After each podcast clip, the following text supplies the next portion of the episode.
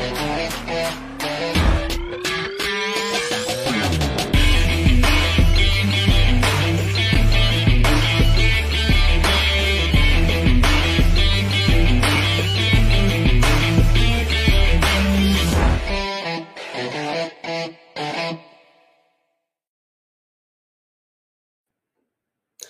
Hola, hola, muy buenos días, sean todos bienvenidos a otro programa más de Inversionista Digital 818. ¿Por qué 818? Porque a las 8.18 en punto salimos a, eh, al aire para conversar de algún tema referente con la inversión inmobiliaria. Quiero darle la más bienvenida a todas las personas que se están conectando y de a poquito en un momento más ya empezaremos. Pero, como te dije, nos preocupamos todos los días de analizar un tema específico. Hoy día tenemos preparado el tema tributario, fíjate. ¿Cuándo conviene invertir como empresa y cuándo conviene invertir como persona natural? El tema tributario siempre es, bien em, visto por nuestra gente, nos, nos, pregunta harto bastante. Entonces, como Ignacio y yo somos eh, expertos en tributación, llamamos a un experto, pues pedimos apoyo. ¿ah? Entonces aquí me va a venir mi amigo Juan Pablo Valenzuela, que ya es eh, una de las personas recurrentes que se encarga de todo ese tema de la tributación y nos va a contar algún secretito. Entonces, hoy día nos vamos a ir por el lado de la, del área tributaria. Como empresa me convendrá o como persona natural, ¿cómo yo saber cuándo me conviene? ¿Qué es lo que tengo que hacer? ¿Cómo me tengo que preparar? ¿Qué es una persona natural? Hay personas naturales y personas innaturales. eh, hay mejor como empresa o, yo con mi root normalito. ¿ah? ¿Cuáles son los beneficios poder invertir como persona natural? ¿Cuáles son los beneficios de invertir como empresa? De FL2, ¿influirá en mi decisión? Artículo 55 bis, todo eso y mucho más lo vamos a estar analizando con Juan Pablo. Pero también tenemos un invitado muy especial, hay gente que ya vivió este proceso, nosotros estamos viviéndolo, ya estamos comenzando a hacer eso, pero hay personas que ya lo hicieron. Y Ernesto García, que es un inversionista, vamos a contar su experiencia, cómo nos conoció, eh, a través de qué red social, cuál es la que frecuentaba, nos vio en alguna publicidad, salimos mucho, fue la primera, la segunda, la tercera, cuando se decidió a, entrar a este mundo de brokers digitales y después qué pasó en ese momento, cuál fue el, mayor miedo o obstáculo que él veía y cómo lo resolvimos y para lograr que él finalmente se convirtiera en un inversionista. Así que todo eso vamos a tener el día de hoy. Principalmente eh, estamos, estamos en estos momentos viviendo un proceso. ¿En qué momento estamos acá en Brokers Digitales? Estamos viviendo un, proceso de calentamiento previo. Siempre yo lo comparo con la, con la Fórmula 1. La Fórmula 1 tiene dos días antes eh, de prácticas libres. En el fondo, toman el auto, dan una vueltecita, ingresan a PIT, arreglan el motor, salen a dar más vueltas, cambian los neumáticos, cambian los alerones, cambian la configuración del auto, todo eso van entre pista y pit. Nosotros estamos haciendo lo mismo. Te entregamos información a través de Nugget, tienes que estar en la comunidad, tienes que estar en un grupo de WhatsApp eh, para poder em, digerir. nosotros todos los días mandamos un video con alguna explicación de algún tema, algo que, se habló aquí, nuestro equipo de marketing lo toma, lo, lo mejora, extrae, eh, graba un videito cortito y te lo manda 3, 4 minutos, 5 minutos, esos son los nuggets. Los nuggetones cuando hay que extenderse un poquitito más, 7, 8 minutos, para que puedas ir aprendiendo. Entonces, es el periodo de prueba. Estamos en la, en, la primera semana, ya la semana subsiguiente estaríamos comenzando nuestro workshop, que ahí nosotros tenemos con Ignacio ordenado eh, ordenado en tres clases.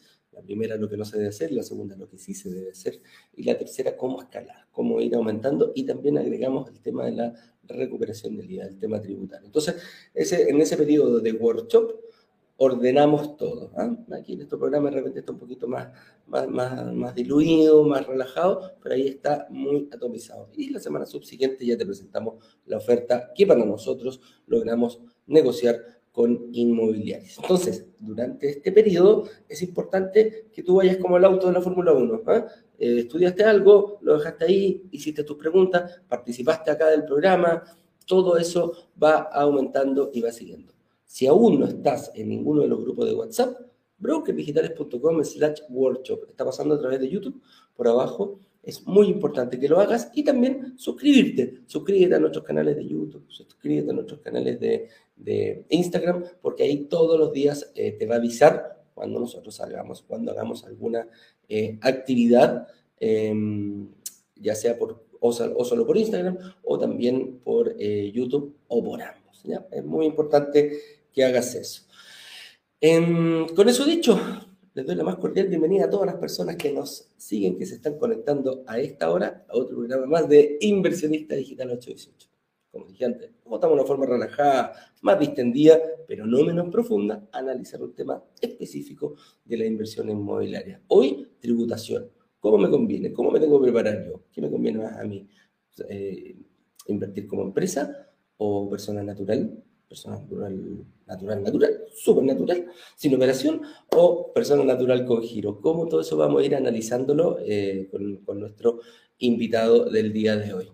¿Y para qué? ¿Por qué tengo que, que escuchar este, este tema? Para lograr invertir en departamentos y lograr que se paguen solos. Ese es el objetivo, para allá estamos. ¿Y cuándo se cumple esta promesa? Cuando el arriendo comienza a distanciarse del dividendo. Cuando lo empieza a superar, supera, se va distanciando, distanciando. Mientras más lejano estén, hay mejor flujo para ti. Quiere decir que hiciste una estrategia sólida de inversión.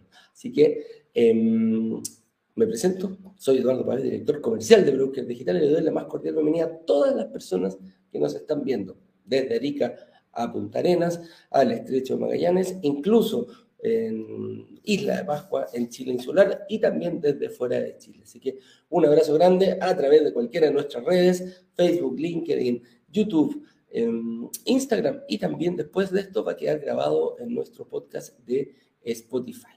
Así que eh, con eso dicho, señor director, partamos. Em, ya hay suficiente gente, ya ahí se hicieron todas las presentaciones correspondientes. Ah, y ¿saben qué? Al final del programa les voy a indicar cómo poder tener una reunión con nuestro equipo de analistas. Es tan importante, ojo, diga, es tan importante tener una reunión antes que te damos la posibilidad de que tú tengas una reunión con un analista antes de invertir, para que vayas eh, acomodando, para que vayas em, teniendo en cuenta en qué puntos no te puedes equivocar. Y vas armando tu estrategia, la vas armando desde antes de invertir.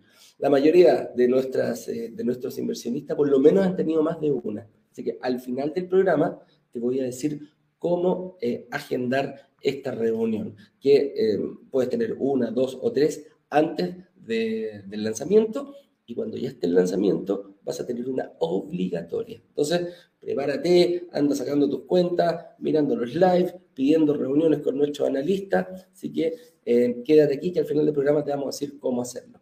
Eh, señor director, eh, ya veo aquí a Ernesto que está preparado, así que por favor haga pasar a nuestro inversionista invitado, don Ernesto García.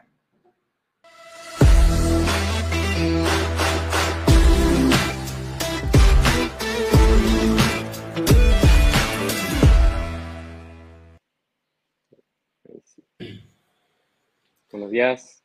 Hola Ernesto, ¿cómo estás? Señor director, por favor, corríjame el banner. Eso, ¿eh? es nuestro invitado Ernesto García. ¿Cómo estás, Ernesto? Muy bien, muy bien. ¿Y tú?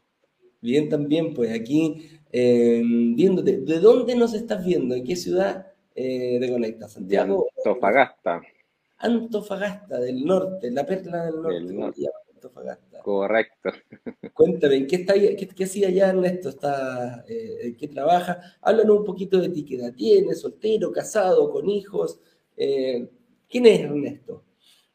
Mira, eh, soltero, soy, no tengo hijos, ya soy, vivo la vida ya, pienso como en mí como centro, de momento, o sea, igual, claro, siempre pensando a futuro conformar una familia, yo creo que la mayoría. ¿Qué edad tenías, Ernesto? Yo tengo 33. 33, bien, jovencito, ahí tranquilo. Oye, y, trabaja, ¿en qué trabaja en el norte? ¿Algo que ver con la minería, me imagino? O... Correcto, en minería. Eh, yo soy ingeniero civil informático, pero trabajo en el tema de autonomía de camiones. En ese tema me estoy metiendo hoy en día. O sea, los choferes de camiones te aman, ¿ah? Correcto, ese es un tema recurrente. Claro, o sea, pero encima. hay de todo, sí. hay de todo. Pero la tecnología hoy en día nos, nos viene a ayudar a muchas muchas áreas, así que hay algunas cosas que van ahí, igual le ayudan a ellos. Así que, Oye, consulta, nosotros queremos invertir en departamentos que se paguen solos y tú trabajáis en camiones que se manejen solos. ¿Ah? Algo parecido, es relacionado. Oye, y cuéntame, ¿por qué estabas ingeniero informático? Me imagino que siempre estás metido en, en computador. ¿Y cómo conociste? ¿En qué, ¿En qué red social? Ya no te puedo preguntar cómo, si nosotros sabemos que la inversión que hacemos es publicidad en nuestras redes sociales. ¿Qué estabas viendo que, te llamó la atención Brokers Digitales? Sí, eh, yo estaba viendo, soy como eh, consumidor de, YouTube, consumo mucho YouTube, entonces, claro, entre medio hay eh, publicidad, la publicidad que siempre yo espero lo más rápido para que salga esos cinco segundos y poder omitir. para poder seguir viendo mi video. Entonces, varias veces me salieron ustedes. Al principio decía, hoy, ¿por qué no salen tanto estos tipos muy recurrentes? Dilo nomás. No, y lo, lo, saltaba, esperaba, uy, cinco segundos que, que, se demoran, ya. Siguiente, le decía. Estuve varios tiempo, mucho tiempo así, pero en paralelo estaba igual interesado en el tema de la inversión o inmobiliaria, me metí después, pero en tema de inversión. Entonces, por eso me, me salían ustedes. Entonces, el algoritmo de búsqueda busca tema de, inversión. Me salía Broken Digital, ustedes dos ahí con Ignacio. Algo te ayuda. Hasta que un momento, sí, hasta que un momento dije, ¿sabes qué? Lo, lo voy a escuchar. Voy a escuchar qué tienen que decir. Y me metí a su link, a la página, y fue en ese momento justo cuando estaban en un proyecto, lanzando un proyecto. Eh, ustedes lo lanzan como a fin de mes, un día lunes, y yo lo vi esto como el domingo. Entonces ah, fue una, una clase así súper express. Sí, workshops, están en el trabajo aparte, entonces poco tiempo cuando tenía el descanso. Yo trabajo en faena de 7 x 7 entonces ya cuando ah. me quedaba el tiempo para dormir, ahí los veía. Vi los tres, las tres clases, súper interesante. Eh, me dieron la, la confianza y, dije, ¿sabes qué? Me voy a arriesgar, me voy a arriesgar sin, sin pensarlo. Oye, espérate, me estáis diciendo que eh, nos conociste el domingo y el martes hiciste la reserva y te viste todo en dos días. Mira, bien express, bien express, fíjate. Oye, nos ganamos la confianza rapidito, ¿te gustó esto? ¿Qué miedo tenías tú antes de, cuál era el, el, porque, ¿por qué no lo hiciste antes? Eh, cuando la gente me dice, oye, tenía como el bichito metido, pero algo me pasaba algo me frenaba. ¿Qué podías decir tú, si lo resumiéramos en una palabra, que contraste en brokers digitales que antes no lo habías visto? En una palabra, confianza. Confianza en lo que me transmitieron ustedes. Lo que sí, eh, se ve como que la inversión fue rápida, pero me demoré, no sé, unos dos, tres años en, invertir. Porque igual tengo ese miedo, no sé, yo creo que a varios, de la incertidumbre que uno tiene en una inversión, si es que algo puede fallar, pierdes todo tu, tu capacidad de ahorro, o sea, todo el esfuerzo más que nada. Claro. ¿Y cómo?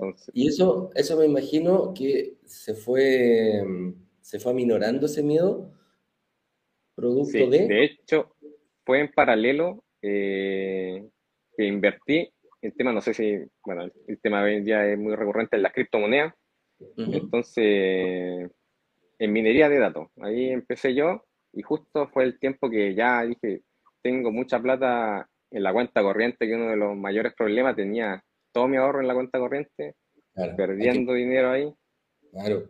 Y sí, ahí me decidí invertir y justo salió aparte, fue todo como se enlazó. Salieron ustedes, están invirtiendo en lo otro. Así que eso, yo creo que con el tiempo uno no tiene que perder el miedo. Eso es, tenía miedo de, invertir, pero eh, siempre uno tiene que arriesgarse. Claro, y aprendiste, aprendiste, aprendiste algo, me imagino que no sabías antes, eh, y eso te fue dando, generando más confianza, ¿no? Sí, sí, correcto. De hecho, yo soy como eh, algo muy reservado para el tema de inversión, o sea, me gusta averiguar mucho. antes de hacer algo, tengo que saber que cómo va a pasar, cómo hacer los pasos a paso. Lo que viene. Como buen ingeniero, pues bien planificado. ¿ah? Sí, me imagino de cómo estaba, que un día domingo tenía dos días para ver todo esto, igual tenía mucho miedo, pero cómo me dieron la confianza para... Sí, pues. Y la, la, materia, o sea, todo explica muy bien, eso es súper positivo. Oye, ¿y dónde invertiste? ¿Cuál fue el proyecto que elegiste, Ernesto? Invertí primero, invertí en dos. Invertí primero en el de Concepción. Ya, perfecto. El Miravalles. Ya. Sí. Y ahora último invertí en el Nueva 1 de la Florida. Ya, ah, mira, buenísimo. En Concepción y en Santiago, perfecto. Y él viviendo en Antofagasta. Mish. Y me voy a trabajar a Iquique. Y de ahí a trabajar en Iquique, o sea, más lejos todavía. Más lejos todavía de tu Qué bonito esto de, de, de, que no sé, no hay. Ya no hay barreras para poder invertir y eso es una de las cosas que nosotros eh, no, nos preocupamos mucho. más del 50% de, nuestra, de nuestros inversionistas son de regiones que invierten en Santiago o invierten en, otra región que no es la que están viviendo. Y aquí hay un claro ejemplo de ti, Ernesto. Oye, cuéntame, qué, cómo, cómo, cómo, fijaste tu estrategia? ¿Cuál es la estrategia que viste? ¿Qué, qué es lo que tienes pensado futuro? ¿Vas por, ya, ya tienes dos, vas por más? Em, sí, sí, la verdad. Uy, yo cada vez que veo un, un proyecto que sale de ustedes, por mí yo invierto en todo. en todo, pero pasa lo mismo. Claro, pero claro, uno tiene que estar programándose. Entonces ahora lo que viene yo con ustedes sería esperar ya asegurar el tema de los dos departamentos, que es el próximo año. Entonces ahí ya me programaría para un tercero sí o sí. Perfecto. Sí o sí con ustedes un, tercero. Y ahí voy a estar viendo cada programa, cada lanzamiento que tienen, cuál es el que mejor me conviene y cada vez van sacando nuevos, nuevos beneficios, así que el tema este que hoy en día el, que van a analizar el tema de la, del retorno tributario del, de la inversión, interesante, eso no lo tenían en el de Miravallo, entonces ahí... Oh, pero se va a poder hacer, ojo. Pero también se puede hacer, claro, sí, igual me explicaba... que es un, es un, es un turbo, como que el auto cuando le ponen turbo a la, a la inversión, este tema de la recuperación del IVA, la verdad que te puede traer eh, bastantes proyectos. Oye, ¿qué le diré? Mira, nosotros, como, como, lo dije ahora, estamos en la parte de calentamiento previo, cosa que tú no la diste, ¿no? tú le mandaste, adquiriste la, la, la, ¿cómo se llama? Pero fue para el de Miravalle, me imagino que fue el primero, pero después ya seguiste, seguiste aprendiendo y ya te quedaste, viste la semana de calentamiento, viste. No conocía estos 8, 18, lo... de hecho yo cuando ustedes los conocí en el workshop nomás. Claro. Imagínate, pero, pero para el de, ¿cómo se llama? Pero para el de... Mm, ¿Nueva 1? Mira, al de Nueva 1, ahí ya viste el workshop completo, ya ahí eh, empezaste a estudiar más, más profundamente, ¿no? Sí, correcto. Vi, varios capítulos de usted, varios temas, entonces ya ahí me, me introduje en su, en su plataforma. Claro. No, es interesante. Qué importante no salirse. Eh, lo consideráis que independiente que hayas invertido, tú seguiste aprendiendo, seguiste eh, digiriendo contenido, ¿no? Sí, correcto. De hecho, cada lanzamiento que hacen igual los veo. Sé que en algunos no voy a, poder participar, pero igual me interesa verlo. Claro. Ver cómo van evolucionando. Y las clases, las clases son lo más importante igual. ¿Y cómo compartiste esto con, con, tu familia? ¿Lo saben? Eh, ¿Qué te dijeron tus amigos, tu círculo cercano cuando le dijiste, oye, conocí a estos gallos el domingo y hoy día me voy a comprar un departamento? Y, sí, en, Concepción. en Concepción. Opinión dividida tuve al principio. A ver, ¿qué te dijeron? Mira, de hecho tuve como una especie de tallita. Mira, cuando yo le, eh, le conté a mis papás primero, porque yo tengo mucha confianza con mis padres, mi papá es de las personas que, uno de los puntos principales en los workshops de la casa propia. De obvio. Entonces, entonces, ¿cómo voy a comprar un departamento en Concepción? ¿Qué voy a hacer allá? ¿Te ir a vivir allá? No, no, lo, lo estaba pensando el tema de inversión, ¿cómo? Y la casa, y estaba viendo un tema de la casa, igual tenía hace un tiempo un pareja, estaba viendo eh, en casa en toda la de Santiago, está, pero en la casa propia. Entonces, cambiar de un radical de la casa propia a inversiones, eso no, no, se entendía, pero claro, después le fue explicando que uno de los puntos muy importantes que me gusta, igual cuando recalcan en su workshop, que es como acelerar el proceso igual de, tener la casa propia. Tú podías hacer una estrategia de, acelerar el proceso, no sé, en vez de pagar un crédito hipotecario de 20, 25 años, invirtiendo, puedes hacerlo en 10 años. Entonces, reducir el tiempo de, lograr un objetivo de otra estrategia es súper interesante. Y me imagino que, te, costó explicar eso. Sí, pues, súper. De hecho, un amigo igual decía, le explicaba, oye, encontré unos, unos viejos que ven el tema de inversión inmobiliaria, súper interesante, ¿no? Arriesgate. No, entonces la, ya salían el pero, pero he visto mucho el tema de la estafa hoy en día, de, inmobiliario. Entonces tenía eso, tenía una, un primo igual, no, súper interesante, igual estaba viendo también, pero por otro lado, eh, el tema de inmobiliario y también, pues, entonces también le gustaba y le interesó mucho y le di el dato. Claro, Ahí ¿eh? analizando algunos. Oye, y te decía la, la tallita, en el de Concepción, como te dije, yo soy muy eh, reservado, o sea, busco que esté todo perfecto. Entonces, en el primero me costó mucho. En el primero yo pensé que era una estafa, algo así. ¿Ya? Porque fue un error mío, o así, que el, el pago yo lo pacté en el primer pie y después viene el tema de las cuotas, que es súper bueno y accesible para toda la gente, ese tema, aprovechando es para todo tipo de, inversionistas, son muy buenos. Entonces yo cuando hice el pago, me descontaron del banco el pie y después yo no veía las cuotas siguientes, ¿Ya? que me las fueran descontando. Pero no era un problema que no me las fueran descontando, sino que yo en el banco no me salían reflejadas los últimos movimientos. Después yo cuando estuve hablando mucho con Alejandra, que es muy, muy simpática la Alejandra, y muchas gracias por toda la paciencia y la asesoría que, que tuvo. De hecho, llegué a ir a, Santiago a ver el tema con el inmobiliario y todo, pensando que era algo... Era claro, que te habían cobrado la plata y no te el resto. Sí, pues no, y menos mal que Alejandro me hizo el contacto igual con la inmobiliaria, eh, pude hablar con ellos directamente y hablé con mi banco y mi banco me dijo, no, si está todo bien cobrado, o sea, ¿por qué no lo veis tú? Ese era un problema algo de... Ah, los problemas de la página. Claro, mira. Mira, qué Claro, y ahí te, se te salieron todos los fantasmas. Sí, pues ahí lo que me decía mi amigo, mi, mi papá, del tema de eh, hoy en día de tráfico. Hoy ahí estaba, pero súper preocupado. pero después ya que pasó todo esto de, de ver eh, algo tangible en realidad, como te decía, Alejandra me hizo el contacto, o sea, me dio siempre la tranquilidad. Yo, siempre que hablaba con Alejandra me da la tranquilidad, eso es lo, lo que destaco de usted, que me dan la, la confianza. Claro. Pero fíjate ahora, fíjate ahora, em, la gente que te dijo no, que una estafa, que esta cuestión no, que todo proceso, que te, traspasan sus miedos a ti, tú eres el que tenés las dos promesas firmadas, pues, si esa es la diferencia. Es lo que hace la diferencia. Correcto. No, y ahora por ser el tema de mis padres, igual ya está, pero encantado, ¿no? Sí, igual.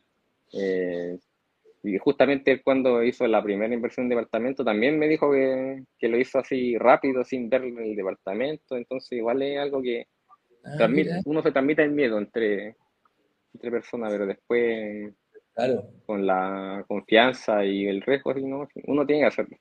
Hay que tiene que Oye, ¿qué le diría el día, eh, qué le diría a, a, las personas que están recién entrando, que, que, están quizás en la misma posición, que la próxima semana tenemos calentamiento todavía, y la subsiguiente ya empieza nuestro workshop?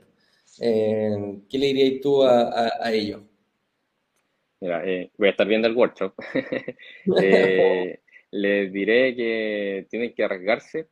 Lo primero, lo primero es sea, y lo segundo, investigar, yo creo. Investigar mucho, que ustedes tienen mucho material y con eso tienen que respaldarse. Hay muchos testimonios de personas que, están igual que nosotros, yo creo que la mayoría de personas buscando inversiones. Entonces, arriesgarse y ser ordenado también eh, de manera financiera. Ser muy ordenado, de hecho ahí tienen muchos especialistas ustedes que nos van asesorando y nos ayudan en cualquier problema que puede tener alguien. Así que eso, que se arriesguen y muy planificado el tema que todo se puede lograr. Perfecto. Oye, Néstor, te quiero agradecer un montón tu participación acá, eh, que tenía las historias que nos contaste y felicitarte. Eh, estás viendo algo que y te estás dando cuenta que tú estás viendo. Ah, lo otro. Dime. Voy a dejar de lado a Teresita, que es mi asesora en, Nueva Onda. Igual, muchas gracias, Teresita, que está, está dando la felicitación a todos, pero muchas gracias. las dos son espectacular. Ahí muy bien la información como asesora, todo, siempre pendiente. Eso es lo, eso es lo otro que usted tiene un, gran equipo detrás. El señor director también fue la primera persona que conocí en la entrevista. Y, Nada, muy bien. muy, Perfecto. gracias. Arpal Chile te dice, buen partido, mijo, jajajaja, inversionista y soltero. ¿ah? al reacción al tiro en la comunidad. oye, Ernesto, antes que todo, pedirte permiso para poder ocupar tu imagen, algún testimonio, dejarlo grabado, compartirlo con la comunidad, siempre se los pregunto. Y lo otro, felicitarte, felicitarte, estás viendo cosas, te está, te está pasando lo que pasa cuando uno firma y, y se mete en este mundo. Ves cosas que el resto no ve, por más que se lo digas, si ellos no viven la experiencia, es muy difícil que, vean. Tú confiaste, tú te lanzaste, eh, eso es lo que marca la diferencia entre un inversionista y las personas que todavía no están. Ellos tratan de traspasarse sus miedos y tú siempre tienes que estar ahí seguro, adelante y tranquilo. ¿eh? Vamos como la hormiguita, sin prisa, pero sin pausa como decimos siempre. Un gusto, Ernesto. Un abrazo grande que te vaya muy bien. Nos estamos viendo próximamente porque parece que esta va a ser una relación a largo plazo. ¿ah? Así que, Correcto.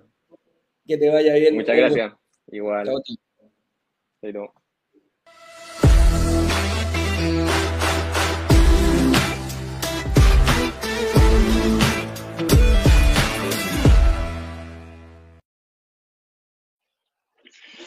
Ahí está, vamos a seguir. Aquí estoy eh, ya recibiendo a Juan Pablo. Señor director, por favor, hágalo pasar a nuestro experto tributario Juan Pablo Valenzuela.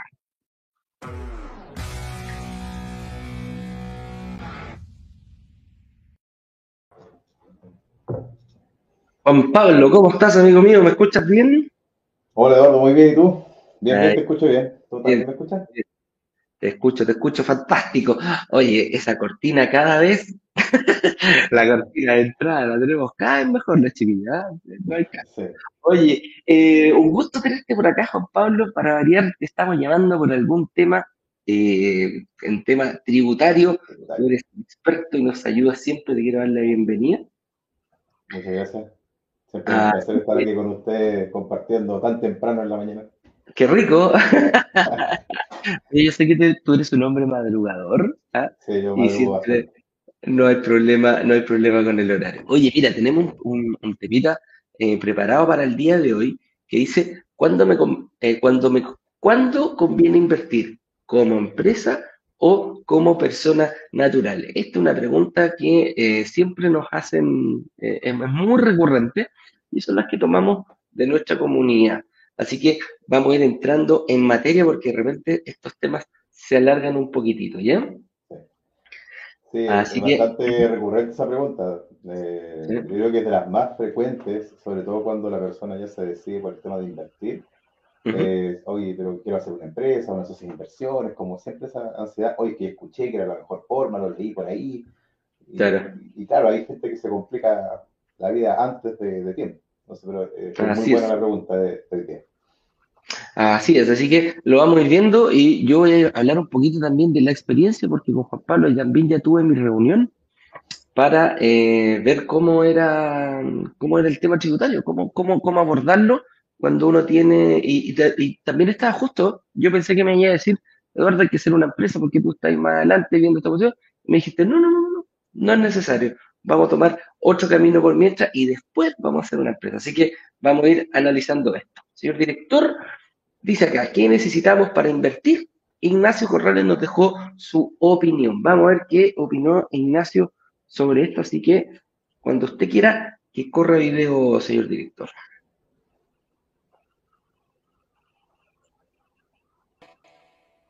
Cuando me preguntan cuáles son los requisitos que debo tener o cumplir para poder invertir en un departamento y lograr o mover algunas variables para lograr que se paguen solos, siempre respondo lo mismo. Y tiendo a sorprender con mi respuesta porque Generalmente esperan que les diga cuál es la renta mínima, cómo sacar un financiamiento o algo por el estilo. Y la verdad es que eso no es así. Lo primero que les digo, te diría ahora mismo a ti que estás preguntándome eso, o si te estás preguntando eso, es que lo que realmente tú necesitas tener o conseguir dentro de ti es ganas. Pero cuando digo ganas, me refiero a ganas, ganas, ganas de verdad. Ganas de descubrir este increíble mundo, de, ponerlo dentro de tus prioridades máximas. Pues detrás de la inversión inmobiliaria debes tener una muy buena, profunda razón. Esto lo digo porque la inversión inmobiliaria es simplemente un vehículo. El vehículo quizás perfecto para lograr aquellas otras cosas más profundas que estás buscando. Por ejemplo, a través de la inversión inmobiliaria puedes lograr la libertad. Sea lo que sea que libertad signifique para ti. Podría ser libertad financiera, libertad de tener varios ingresos, libertad de tiempo, dedicarte a vivir de la renta eventualmente, para tener tiempo y tiempo de verdad, para estar presente, pero verdaderamente presente. También puedes tener, tener ser, quizás buscar libertad de rutina, libertad geográfica, insisto, lo que sea que signifique libertad para ti. A eso yo también le llamo llegar allí. Sea lo que sea que allí signifique para ti, tiene que haber un motivo, un razón, una razón profunda. Si no, al primer obstáculo vas a, vas a parar, esto no va a ser prioridad, no le vas a asignar la importancia que se merece, no le vas a asignar el tiempo que se merece de entender y conocer aquellas variables que debes manejar y mover para que efectivamente logres invertir y más importante aún, logres que se pague solo. No basta con invertir, además debes lograr que el arriendo sea igual, como mínimo, al dividendo o cuota de un crédito hipotecario. Y hay una serie de obstáculos que tienes que superar. Y yo estoy bastante seguro que allí para ti está fuertemente relacionado con el amor. Y eso es lo que te hace fuerte. Y eso es lo que hace esta razón profunda tan importante y tan fuerte. También el vehículo de la inversión inmobiliaria puede ser utilizado perfectamente para cumplir el sueño en la casa propia. Pero eso sí, comprarla no con deuda, porque quedaron deuda por 30 años, sino que más bien comprarla prácticamente al contado o definitivamente al contado. Y realmente se transforma en un sueño y no en una pesadilla. Es muy fácil pasarte del sueño a la pesadilla en la casa propia cuando la compras con de forma financieramente responsable, con sobreendeudamiento, complementando renta, con, llevando tus finanzas al límite. O tal vez utilizar el vehículo de la inversión inmobiliaria para montar aquel negocio eh, o aquel emprendimiento con quien tanto has soñado por tantos años y sentirte seguro de que tienes suficiente patrimonio para soportar vaivenes del mercado. Una vez que ya tienes esa razón profunda para descubrir el mundo de la inversión inmobiliaria, debes comenzar a entender un par de conceptos básicos relacionados con la renta, el ahorro, la administración, el cuidado de tu propiedad y el financiamiento. Pero no debes asustarte porque estás en el lugar correcto. Justamente es de eso lo que nos dedicamos a hacer acá, a compartir información, información valiosa que te orientarán en cómo mover, mover estas variables y otras para lograr que se paguen solo los apartamentos en los que tú quieras invertir. Ahora, si piensas que te estoy diciendo cosas muy metafóricas o algo muy efímero, quiero decirte que lo segundo más importante que debes tener no es la renta. ¿Bien? No es la renta. Sino más bien es tu capacidad de pago mensual o ahorro mensual. No es exactamente lo mismo, son muy parecidas. A lo mejor eres muy malo para ahorrar, nunca has podido ahorrar en tu vida, o a lo mejor sí, no lo sé. Pero eres muy bueno para pagar. Yo no sé tú, pero cuando yo quiero un cheque, yo lo pago. Cuando quiero tarjeta de crédito en cuotas, las pago. Y eso es lo que yo llamo tu superpoder es de tu capacidad de pago mensual donde realmente sacarás esa energía y ese poder de negociación que al invertir en comunidad más encima vas a poder realmente sacarle provecho a ese superpoder que tienes. La renta, sí, es importante, pero no es determinante a la hora de invertir en departamentos. Es más, hay personas que ganan por encima de los 3 millones y no califican. Y otras personas que ganan menos de un millón de pesos y sí califican. Esto sucede porque también importa mucho el estado de situación, que se compone de tres grandes elementos los ingresos, las deudas y tu patrimonio. Es decir, tu nivel de endeudamiento y patrimonio también afuertan fuertemente a tu situación que sobre los cuales se basan las entidades financieras para aprobarte o rechazarte un crédito hipotecario. Es decir, la renta no es lo más importante. Es relevante, pero no es determinante. En resumen, lo primero que tienes que conseguir dentro de ti es ganas. Encontrar ese porqué profundo que le digo yo. Debes tener ganas, pero ganas de verdad. De dedicarle tiempo, a invertir o a descubrir cómo invertir en propiedades y lograr entender las variables que logran que permitan que estos se paguen solos. Es decir, cuando la arriendo es mayor al dividendo o la cuota de un crédito hipotecario. Debes tener básicamente una cuenta corriente, una capacidad de ahorro mensual de entre 200 y 300 mil pesos y estás prácticamente adentro. Esos son los requisitos básicos porque si tienes esos requisitos básicos, siendo el más importante las verdaderas ganas de descubrir este mundo, tienes enormes posibilidades de poder invertir. Soy Ignacio Corrales, director de marketing de brokers digitales. Nos vemos online. Chao, chao.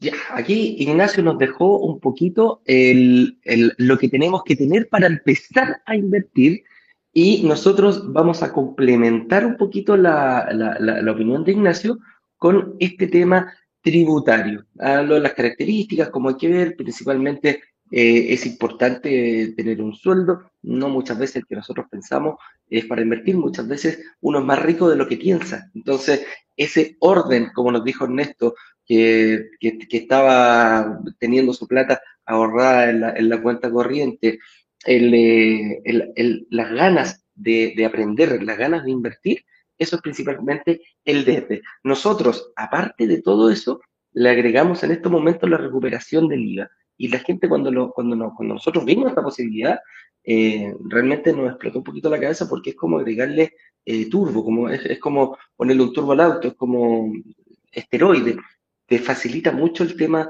del, del, o de ir eh, adelantando, em, ocupando esa plata para hacer otras inversiones o inyectársela al mismo departamento. Entonces, vamos, eh, vamos a ver ahora, nos vamos a, ir definiendo qué es una empresa y qué es como persona natural. Entonces, voy a solicitar tu ayuda, amigo mío.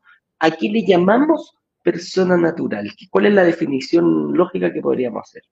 Esto es como de definición de persona natural, ¿cierto? El mismo código civil, vamos a irnos bien técnico, ¿eh? porque ahí, ¿Ya? por si acaso no está escuchando algún amigo abogado aquí que no, que le pueda sacar los oídos, puede ser un poco más delicado. Dice que son todos los individuos, ¿cierto? De la especie humana, de cualquier edad, sexo, estirpe o condición. ¿ah? Básicamente, ¿cierto? Cualquier persona que, la trajo, que la trajo la cigüeña, ¿cierto? Ahí es, eh, pertenece a como una persona natural. Haya llegado como haya llegado. ¿Ah? como ha llegado a este mundo, ¿cierto? Es, muy simpática esa definición, dice, todo es de la especie humana. ¿ah? Entonces, ahí, cualquier persona ¿ah? que haya nacido, ¿cierto? Eh, tiene esta característica de ser persona natural, ¿cierto? Básicamente, todas las, personas. Y existen otro tipo de personas, ¿cierto? Eh, como decías tú ahí en la introducción, antinaturales.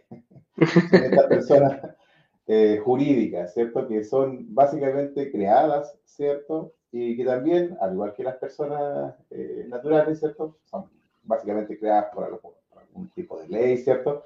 Y que tienen también esta capacidad de tener obligaciones y derechos, ¿cierto? Al igual que, que una persona natural, ¿cierto? Pero son ficticias, no son, no son reales. Correcto. Y eso le llamamos personas, personas eh, jurídicas Persona jurídica, perfecto. Paso de persona natural, que es una persona que tiene un root, sin hacer nada, somos todos considerados personas naturales. Cuando yo ya quiero cambiar mi, mi ¿cómo se llama? Se crea esta nueva figura de persona jurídica. ¿Y qué es una ¿A quién nos referimos con eso? Entonces, con este tipo de persona jurídica, aquí es cuando son las mejores conocidas como las sociedades, ¿cierto? Están los distintos tipos de sociedades, que por ahí un amigo abogado me decía que era como cambiarse de camiseta. O sea, yo puedo ser una una SPA, ¿cierto? Tener esta investidura jurídica de una SPA, una sociedad anónima, ¿cierto? Una, sociedad, una sociedad por acciones. Está la, SA, ¿cierto? Está la famosa IRL, IRL. Empresario de responsabilidad limitada, ¿cierto? Está la sociedad limitada, ¿cierto? Entonces, todas estas características o todas estas personas jurídicas que se van creando, que son básicamente sociedades, donde eh, tienen que existir, eh, por lo general, antiguamente eran dos para que existieran, pero desde la creación, desde la SPA y la IRL, estas, eh, esas Puede ser una. pueden ser una, exactamente. Perfecto. Entonces, son básicamente, y, tú puedes pasar hoy día de ser una IRL, ¿cierto? Y transformarte en una SPA o una limitada. O sea, uno de esas camisetas jurídicas se la puede cambiar las veces que uno quiera. Existe ese, ese proceso de ir transformando esta, este tipo de, de sociedad. ¿ya? Y ahí es donde nacen las primeras cosas, que eh, para cuando uno decide como invertir, ¿cierto? Eh, y ahí es cuando la gente se empieza a complicar por estas cosas que existen hoy día, como la información de hoy sí, una sociedad de inversiones o, o, la sociedad tiene mejores beneficios que una persona natural. Entonces, y todo depende un poco. ¿ah? Claro. ¿Qué es lo que me conviene a mí? Eso, yo creo que ese es principalmente el temor. Eh, yo sé que existen, pero ¿cuál camino tomaré? Porque aquí tú me estás diciendo, como persona natural, perfecto, no hay nada, somos todos iguales, partimos así desde que nacemos. Después, si queremos tomar, eh, ser persona jurídica, se me abre un abanico de posibilidades, que como tú lo, lo, lo, diste en 4 o 5, puedo, ponerme, puedo iniciar por uno, después pasar a otro, después pasar a otro, hasta llegar a una sociedad anónima, que es como lo, lo más grande, y cuando, cuando, pero partimos desde chiquitito. Entonces, partamos definiendo eh, cuáles son los beneficios de invertir como persona natural, que es lo que en la mayoría de nuestra, de nuestra comunidad dice, yo voy a comprar un departamentito ah, y vamos a ver qué beneficio, o tendré algún beneficio o no tendré algún beneficio. Exacto, y ahí, y ahí se empieza a generar una división, ¿cierto? Que hay beneficios como persona natural y hay otro tipo de beneficios que existen como persona, persona jurídica. Pero más que como persona jurídica, vamos a llamarle empresa. ¿ya? Perfecto. Que es básicamente la tributación, o digamos, voy a tributar en, eh, en mi global complementario, o voy a tributar en primera categoría. En primera categoría. Voy a, tributar, en segunda categoría, ¿cierto? Entonces, aquí porque, así, si no nos podemos alargar mucho, pero más o menos tenemos que entender que hay distintos tipos de categorías, y hay una categoría que es como para las empresas, ¿cierto? Y ahí es donde, por lo general, tributa la mayoría de las sociedades, y, y, después viene esta tributación que puede ser personal, ¿cierto? Que me afecta a mí solamente con mis distintas fuentes de ingresos y que finalmente lo que hace el servicio es decir, bueno, todo lo que usted ganó, juntémoslo, porque necesito calcular o recalcular los impuestos, porque a lo mejor usted me pagó impuestos por separado, ¿cierto? Pagó impuestos como empresa, pagó impuestos como persona, como con, su sueldo, a, lo mejor tienes el tema de la retención de los honorarios, pero al final de año necesito que me lo junte todo, recalculemos, ¿cierto? Porque como el, el impuesto global complementario es progresivo, significa que entre más gano, más voy a, más va a recaudar el, el, fisco. Entonces me, me, pide hacer este resumen. Ah, como usted pagó impuestos por distintos lados, hagamos un resumen porque a lo mejor puede que siga subiendo en el tramo y, y, me toque pagar algún diferencial adicional. Entonces, eh, busca esa, esas categorías y crea estos tipos de diferencias al, minuto de, de invertir. Correcto. Y, ahora, como, como, persona natural, ¿cómo nos enfocamos? ¿Cuál es el beneficio como, que vamos como persona? Como persona natural, enfocado exclusivamente en el tema de, los, de los departamentos, ¿cierto? Tenemos los típicos y ya archi conocidos, eh, el tema del DFL2, ¿cierto? Eh, tenemos el 55 bis, que es la rebaja de los intereses, poder rebajar las contribuciones del programa complementario también. Entonces, existen estos tipos, vamos a llamarle beneficios tributarios. ¿ya? Perfecto. Pero no hay un real beneficio financiero, ¿ya? Porque ahí, de ahí un poco les voy a explicar, el otro día llegamos a una conclusión con algunos amigos que como de aburrido, ¿cierto? En, un diplomado que hicimos nosotros en, en, pandemia, eh, nos tocaba analizar, ¿cierto? En, un diplomado de planificación y uh nos tocaba hacer como un foro de discusión y llegamos como a la conclusión entre todos los que estábamos haciendo el diplomado, eh, de que finalmente hay, hay beneficios que son más tributarios, como o netamente tributarios, y otros beneficios que adicional de lo tributario van mezclando con lo financiero también. ¿ya? Entonces, que, que también es súper importante analizar. Eh, y en este, bueno, estos beneficios que son netamente tributarios está el tema del DFL2, donde el gran, el gran, el gran cierto tema del DFL2 es eh, poder que los ingresos de del arriendo, ¿cierto? Que uno cobra, ¿cierto? De la explotación, eh, sean un ingreso no renta. O sea, que no se sume a este global complementario. complementario. Y ese es como el gran atractivo. Y, y a veces ese, ese, atractivo también hay que cuantificarlo. Porque, oye, ¿pago o no pago impuestos? A lo mejor mi global es rebajo. Eh, y a lo mejor, mejor. Que, que, a lo mejor ni pago impuestos. claro, claro. Entonces, a lo mejor eso, eso de que realmente es tan conveniente, hay que analizarlo. ¿ya? Eh, y, hoy día está limitado a dos. Antes era, bueno, tener todas las propiedades. cualquiera, sí. Cualquiera. De hecho, antiguamente hasta las personas jurídicas podían tener también DFL2, hace mucho tiempo atrás. Entonces, y hoy día está solamente para personas naturales, ¿cierto? Eh, que tienen esta eh, calidad. Y hasta dos propiedades. Entonces, y este famoso. Dentro de eso, Dentro de eso hay, una pregunta que también me la hacen mucho, eh, ojalá la podamos contestar. La casa propia, yo como persona natural, lo primero que hago, compro mi casa propia. ¿Ocupa uno de esos cupos? ocupa el cupo. Ocupa eh, un, cupo, porque son dos. Exacto, porque el tema aquí, mucha gente se confunde y piensa que, también es porque como las leyes son normalmente media ambiguas, lo que te dice es que tú tienes que tener dos DFL2 o no puedes tener más de dos DFL2, pero no te dice que si lo estás explotando o no lo estás explotando. O sea, entonces, básicamente tienes que tener... ¿Arriendas o no arriendas? E, exacto, la arriendas o no la arriendas. Entonces, aquí es básicamente por orden de adquisición. Entonces, la primera propiedad de FLO, sí, un cupo. La segunda propiedad de FLO, segundo cupo. Y ya la tercera propiedad ya no tiene los beneficios del DFL2. Aunque sea de FL2. Aunque sea de FL2. Aunque cumple con las características. Y ese es el tema. Puede tener las características, porque digamos que acordar que el DFL2, ¿cierto? Son un conjunto de características que por lo general están desde el minuto desde que se construyen. Claro. Eh, y que a lo mejor yo las puedo alterar, ¿cierto? Que hablábamos de que este tema de los centros, la última vez que conversamos, que tiene esta cantidad de metraje, que yo a lo mejor, oye, tengo 140 metros cuadrados y se me ocurre hacerle un segundo piso o una ampliación, o como, o como tú cerrar, la, cerrar el, la, terraza. Y eso hace que. Hasta ahí no me llegó. Mi, mi, 140 metros cuadrados se conviertan en, no sé, 150, 200 y pierde también las características porque tiene una distancia con el metraje. Entonces, pero, pero aquí básicamente te, afecta el orden de adquisición. Entonces, claro, como bien dices tú, me compré mi grasa propia de FL2, ¿cierto? Eh, y me ocupó un cupo. Y me queda un segundo cupo ahora que va a ser realmente para inversión. Entonces, eh, antiguamente existía de oye, pero cómprate las dos primeras de FL2 y después te compré la casa propia, para aprovechar Correcto. El, famoso ingreso no renta. Entonces, también estaba como esa, esa forma de, darle la, la posibilidad.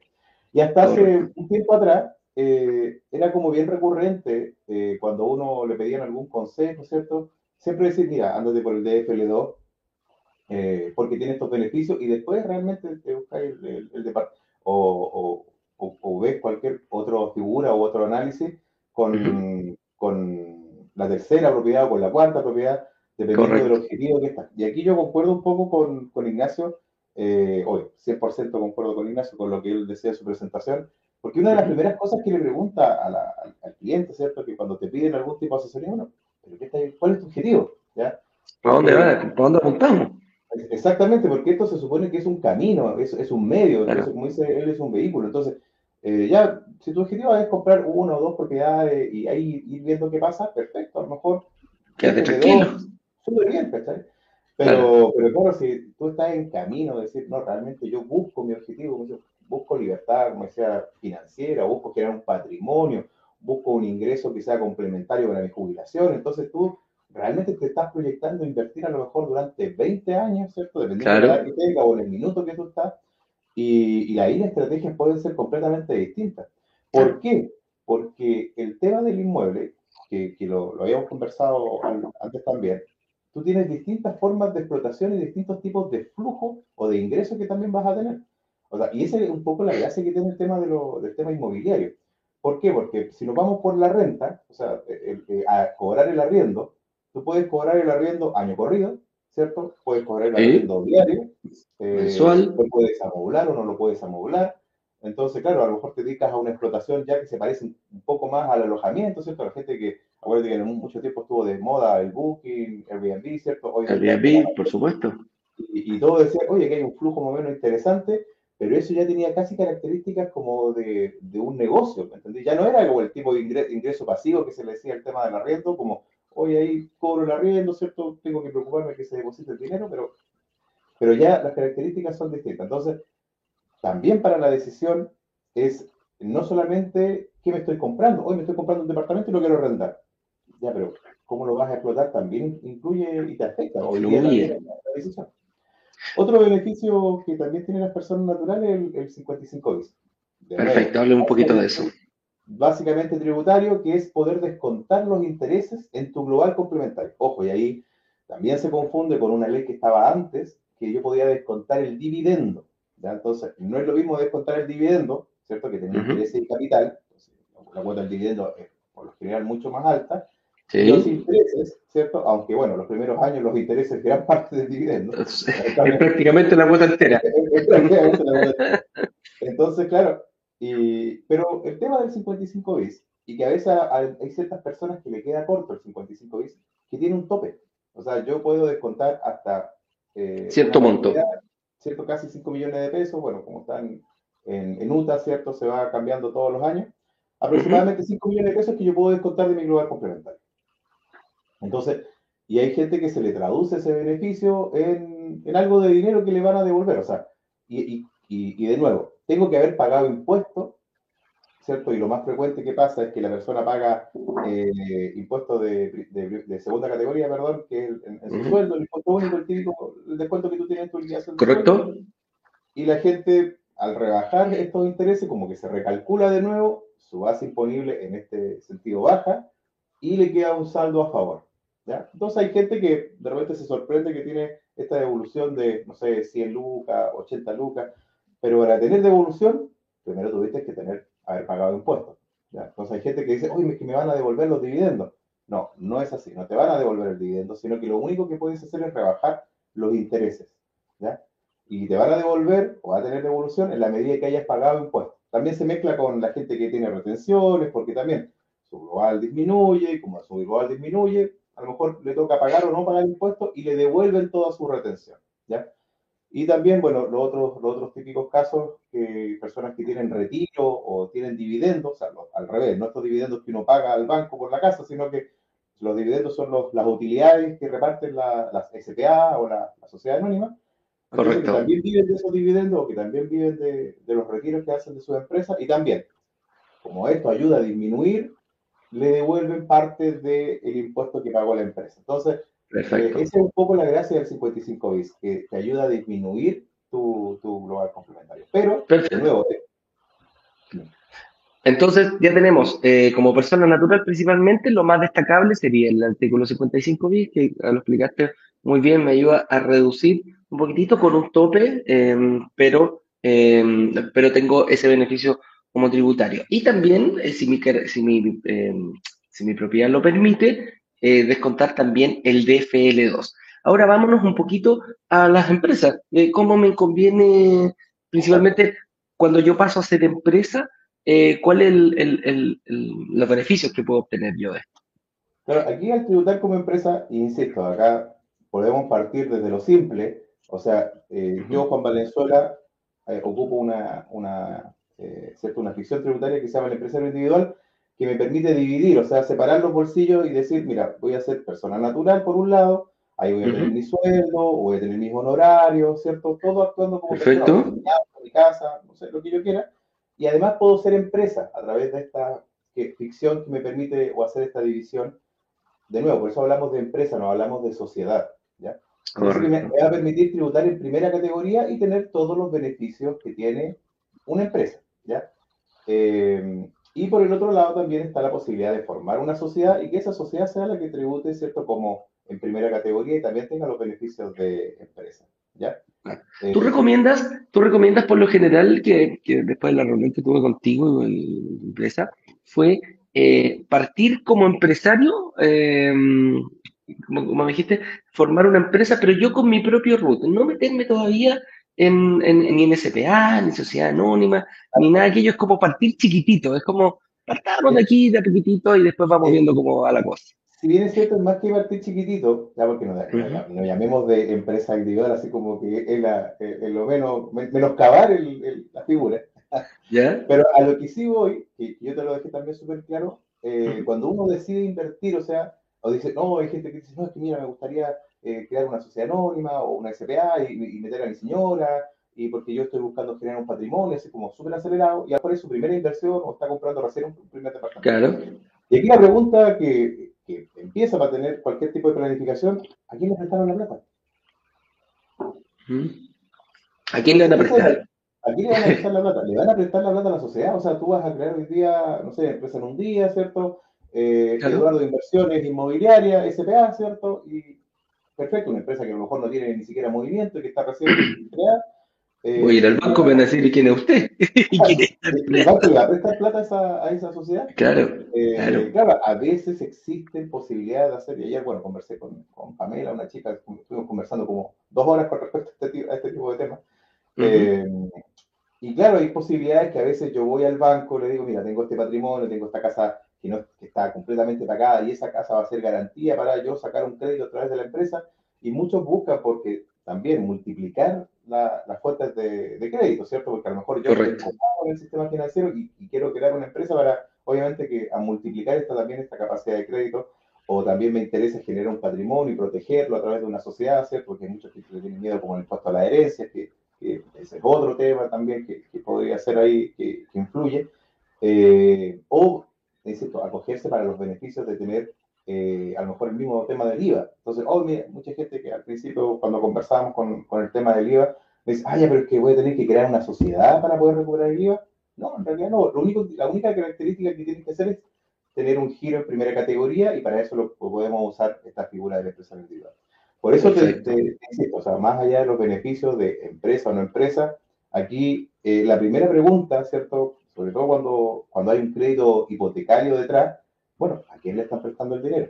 Entonces, y eso te va a limitar a lo mejor de tu sueño de, de, de, de crear esta sociedad de inversión, esta sociedad inmobiliaria, a realmente que no sea una sociedad, pero sí tributar como empresa y tener los beneficios como empresa a través del empresario individual. Impecable, impecable. Entonces podemos decir que uno de los beneficios es crear un nuevo sujeto de crédito. O sea, yo como persona natural soy una persona que me puedo presentar al banco, apartecito, y aquí creo una empresa eh, para que eh, para poder sacar créditos para diversificar un poquitito. Exacto, porque también la diferencia, y como no lo hemos comentado, la diferencia fundamental que tiene, por ejemplo, en el tema de los ingresos por arriendo. En el ingreso de los arriendos, ¿cierto? Si yo me voy a lo estricto, y ya obviamente dejando que ya me consumí mis dos DFL2, eh, se supone que el ingreso por el arriendo, lo que diga que yo tengo por cobrar en el, en el contrato, o sea, no sé, 300 mil, 400 mil, 500 mil, lo que yo cobre de arriendo, se supone que yo lo debo sumar, ¿cierto?, en mi global complementario. Eh, cuando hago este recálculo, ¿cierto? En forma Tengo uno, tengo dos, probablemente a lo mejor uno no me afecta, pero si tengo dos, tengo tres. Tres, ahí cambia la figura. Y se, compra 10 en una simultánea, imagínate, no sé, claro. 10 departamentos, ya empieza a ser significativo. Más encima, si a eso le sumamos que a lo mejor tiene un buen sueldo, o a lo mejor tiene honorario, tiene, no sé, eso, cada configuración es muy personal. Entonces, en lo estrictamente eh, legal, yo debería sumar este ingreso. Entonces, ya me empieza a afectar ¿Por qué? Porque voy a pagar impuestos eh, a lo mejor eh, de más. ¿ya? ¿Y por qué hablo de más? Porque también ahí siempre lo habla mucho la gente en, los diplomados que ¿qué es lo que debería pagar yo como impuesto en el global complementario? En lo que yo destine a mi gasto de vida. ¿Ya? O sea, significa que lo que yo finalmente me voy a gastar, eh, si yo vivo, no sé, con un millón de pesos o vivo con 10 millones de pesos, dependiendo de cuánto, es lo que yo debería eh, eh, llegar a mi global complementario. Entonces el resto se supone que lo mejor es mantenerlo bajo la misma sociedad o crear un vehículo intermedio de inversión para evitar el pago y ahí nos vamos a lo financiero. ¿Por qué? Porque estoy pagando impuestos de más y es a lo mejor impuesto que, insisto, en el global complementario puede llegar a ser hasta un 40%, o sea, no es menor. Sí, pues, no es menor. No es menor, entonces, eh, no es menor. ese 40% me lo ahorro Mientras tanto lo invierto, o sea, porque estoy pagando 40% menos, por eso digo ya que el tema es más financiero. Más financiero, pasa a ser financiero más que tributario en ese, en ese momento. Claro. El beneficio que tienen las empresas, que pueden descontar todo tipo de gasto y si en algún minuto tiene pérdida, esa pérdida la arrastra para el año siguiente. Perfecto. Entonces, en el caso, por ejemplo, de, de una empresa, eh, no sociedad, sino que tributar bajo un balance, llamémoslo eh, independiente del régimen tributario, yo voy a tener todos mis ingresos, pero a esos ingresos le voy a poder descontar todos los gastos relacionados a esa actividad. Por ejemplo, volvamos al tema inmobiliario, eh, los intereses, sin tope. Tengo uno, tengo dos, tengo tres créditos hipotecarios, descuento todos los gastos, ¿cierto? Cuando tomé el crédito recién, todos los gastos operacionales, ¿cierto? El impuesto y todos esos gastos operacionales que obviamente al principio, y sobre todo el primer año, son bastante fuertes. O sea, realmente gastos operacionales paga uno, dos millones de pesos, un millón y medio, en tanto entre el impuesto y todo lo, la, notaría y todos esos gastos también, los puedo descontar todos. Otro beneficio que no tienen las personas naturales es la depreciación. ¿ya? O sea, esta porción que voy llevando a gasto de la inversión, ¿cierto? Que es como el deterioro en el tiempo, que todo tiene una vida útil, ¿cierto? Para el servicio. Sí. Y esa Nosotros. Nosotros tenemos un porcentaje de vida útil. Entonces, eso también es un gasto que le llaman el gasto ficticio, el gasto fantasma, porque realmente no es un gasto, o sea, pero, pero es algo que te permite la ley hacer, porque entiende que tú, tu inversión, ¿cierto? Se va, va perdiendo valor en el tiempo y, te, permite rebajar esa, esa, esa pérdida de valor. Entonces, y eso hace que tú base imponible sea menor, o sea, o la, tengas una utilidad o tengas una pérdida. Y en función de esa utilidad o pérdida, poder tributar. Pasa muy frecuentemente ahora con el tema de, de, la empresa, ¿cierto? O con el tema de, de, cómo tributar como empresa o como persona natural, eso de poder rebajarlo, eh, que, finalmente también otro beneficio que a veces pasa por desapercibido es poder arrastrar la pérdida. ¿ya? O sea, la pérdida que tuve el primer año a lo mejor, porque a lo mejor tuve más gastos que ingresos, para el año 2 yo lo puedo eh, seguir contabilizando esa pérdida. Correcto. Naturales, lo que perdemos en un año, asumimos la pérdida y al otro año partimos con un folio desde cero. O sea, desde cero. Y no podemos arrastrar esa pérdida. Es como, perdiste, bueno, el próximo año haz lo mejor para que no pierdas. ¿ah? Con la empresa podemos ir, podemos decir, chuta, perdí esto, lo... sí, no se preocupe, venga, hay como un mejor tratamiento fiscal, ahí es como un, una, una, es como que se pone más buena onda el, eh, el servicio puesto interno con la empresa, les tiene más cariño. Oye, en resumen, ¿cuándo me conviene invertir? Porque ya he visto varias personas me dicen, bueno, una buena estrategia sería entonces invertir primero mi, como persona natural, mis dos, ocupar mis dos cupos de DFL2 y después la, tercera la tercera propiedad en adelante ya ser empresa. Esa es como la, la, estrategia. ¿ah? Mira, yo, yo, te podría decir que esa estrategia era válida, por eso te digo que es una estrategia netamente tributaria, y no, no una estrategia financiera, hasta antes de poder recuperar el IVA. Yo opino lo mismo. Yo, o sea, porque antiguamente uno siempre decía, y uno se complicaba mucho cuando la gente decía, oye, me estoy comprando mi primera propiedad, segunda propiedad, oye, mira, acoge la DFL2, ¿cierto? DFL2, obviamente el primer camino. Pero hoy día, hoy día, ¿cierto? Ya a partir del año eh, en realidad como desde el 2017, ¿cierto? Esa perspectiva a la gente que está invirtiendo, sobre todo te insisto, si tu objetivo, y aquí es muy importante de nuevo, ¿cuál es mi objetivo? ¿Me voy a comprar una propiedad como para probar y, ver cómo, cómo, funciona la cosa? ¿O realmente, ¿cierto? Como, como decía, tengo las ganas de meterme en el mundo inmobiliario porque quiero buscar libertad financiera, quiero, quiero generar este patrimonio complementario a la jubilación, quiero tener libertad de movimiento, así tal cual como lo expresaba Ignacio. Eh, a partir de que hoy día tú a través de eh, hacer estas pequeñas configuraciones y poder recuperar eh, gran parte de tu inversión, cambia un poco la figura, cambia un poco el, esquema. Así que, ¿qué te conviene? De nuevo, si tu objetivo hoy día es generar un patrimonio o ir comprando recurrentemente de la forma más acelerada posible propiedades, ¿cierto? Yo creo que, claro, sobre todo si le vas a agregar este componente de, la de recuperación día obviamente la configuración empresa aplica al 100% y ahí uno deja de lado el DFL2. Y, la gente dice, oye, pero es que voy a perder el DFL2. ¿Y? ¿Cuánto podría impactarte el DFL2? O sea, ya no está recibiendo... ¿Cuál es el problema? No está recibiendo el, el, el, este no, no, ingreso no renta. Pero hoy día claro. tanto, ¿cuánto eh, eso equivale o cuánto impuesto estarías pagando o no estarías pagando? Versus recuperar gran parte de tu pie, ¿cierto? Que por lo general es como un 55, un 60% del pie, si la, la, persona colocó un 20% de pie, que seamos más o menos estándar. Correcto. Yo creo que, eh, eh, no sé... 20 millones de 100, vaya a recuperar un 50, un 60%. Vaya a recuperar un 60%, un 50%. Entonces, eso acelera el proceso de una segunda compra. Totalmente. Como yo, en el, en, en el, caso de, aquí te voy a poner dos ejemplos súper extremos, eh, son distintos, pero que eh, ahí está la génesis de, de, una planificación. Eh, una persona que compra un departamento de 4.500 UF, yo siempre doy este ejemplo cuando converso con mis clientes, eh, con la recuperación del IVA sin colocar ningún peso de más, sin colocar ningún otro peso de más. Se puede comprar a los seis meses, caso real, de un cliente que se compró un departamento de 2.500 UF, ¿cierto? Solamente con la recuperación del IVA. En, su, en sus palabras dijo, hice un 2 por 1 O sea, yo pensé que me iba a comprar una propiedad y ahí la segunda propiedad me iba a comprar no sé, en dos años más. Pero no y con esta utilizar el, tema del recurso del, del, del, de la el pie, exactamente, el pie ahí, me, me, voy y me doy el pie completo para otra propiedad. Entonces, en sus mismas palabras, dijo, oye, aquí invertí como en dos propiedades y esta segunda propiedad yo pensé que iba a ser en mucho tiempo más. y depende, aquí, Aquí va, la, aquí va la, la, la, respuesta principalmente a esta pregunta, que es cuándo me conviene invertir como empresa y cuándo como persona natural. Depende, depende de la situación personal. El otro día un, un, un entrevistado, un, chico me dio un testimonio, me decía, oye, ni siquiera hay hacer con la recuperación del IVA, voy a ir a viajar. voy a ocupar la mitad para otro departamento y el resto voy a ir a viajar. Cada uno puede hacer lo que quiera. Oye, vamos a preguntas y respuestas porque estamos mega atrasados, señor director. Así que cuando usted quiera, partamos nomás con las preguntas y respuestas. Las pone usted, las pongo yo, señor director, usted me avisa. Voy yo entonces. A ver, aquí me las dejó marcaditas. Eh, partamos, dice. Buenos días, broker. Buenos días, don Roberto Díaz. ¿Cómo se puede recuperar el IVA eh, por una propiedad comprada en conjunto con otra persona? Ambos dueños en 50 y 50.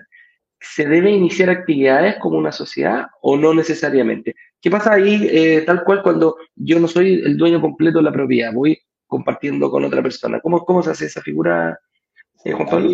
lamentablemente, creo que conversamos la última vez también, eh, se hace más difícil, ¿ya? porque no eres dueño del 100%, eres dueño de una parte, no eres dueño de la propiedad. ¿ya? Eh, y el tema de formar la sociedad, bueno, lo, lo, respondimos.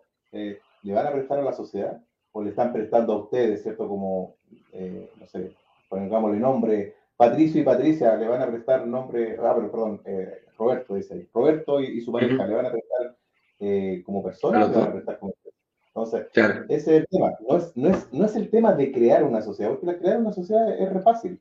Es re fácil, en un día. En un día, tal cual. en un día. en un minuto, de hecho, ni siquiera en un día, en un minuto. Eh, pero el tema es, ¿le van a prestar? ¿Esa sociedad va a ser sujeto de decreto? A lo mejor sí, a lo mejor no, ¿cierto? Y ahí se puede solucionar el tema, pero si no le prestan a la sociedad que ustedes quieren crear y la compraron en conjunto, ¿cierto? Eh, lamentablemente ahí las posibilidades son cada vez menores, porque acuérdate que yo estoy, vamos a utilizar la herramienta del empresario individual que va a decir, oye, yo compré esta propiedad, pero aquí yo estoy comprando el 50%, o sea, en realidad no compré la propiedad, compré un derecho, ¿ya? como que soy dueño de una porción, ¿ya? No soy dueño del 100%. Entonces, Entonces en conjunto, en conjunto principalmente, la verdad que se complica. Exacto, y ahí hay que, y también el otro día lo conversé con una persona que, que me llamó, y hay, dos tipos de situaciones. ¿Es una compra en conjunto o soy codeudor solidario? Y ahí cambia la figura. Cambia la figura, porque una cosa me estoy haciendo como, soy como parte aval, ¿cierto? Claro. Eh, me, comprometo a que si eh, Roberto no paga, la señora va a pagar, ¿cierto? Y ambos se presentan porque a lo mejor calificaron y no significa que estén comprando en conjunto, sino que obviamente está comprando uno y el otro básicamente le está sirviendo como aval. ¿ya? O sea, hay, hay avales Claro, hay avales con participación en la propiedad y hay avales sin participación en la propiedad, que eso hay, que dejarlo bien claro y por eso hay que analizarlo, hay que analizarlo, Roberto, eh, uno a uno. Es súper importante. Eh, hay, preguntas en este tema de la tributación, es tan, es tan complicado que muchas veces depende de cada uno. Te recomiendo que hagamos una reunión para ti, sería importante. Busca a alguien que, algún, algún em, abogado tributario que te ayude. Sebastián nos dice, para comprar los muebles del departamento para, para que esté amoblado, ¿debo realizar factura con el RUT de la empresa? Mira, no necesariamente. Ahora, lo más, si vas a comprar los muebles, ¿cierto? Si vas a comprar los muebles, la mejor estrategia sería que una vez que ya tengas la configuración hecha, ¿cierto? Después comprar los muebles. ¿Por qué? Porque así vas a poder pedir factura, eso va a ser de la empresa y la empresa va a tener dos beneficios. El primer beneficio es que va a poder pedir la recuperación del IVA de los muebles. ¿ya?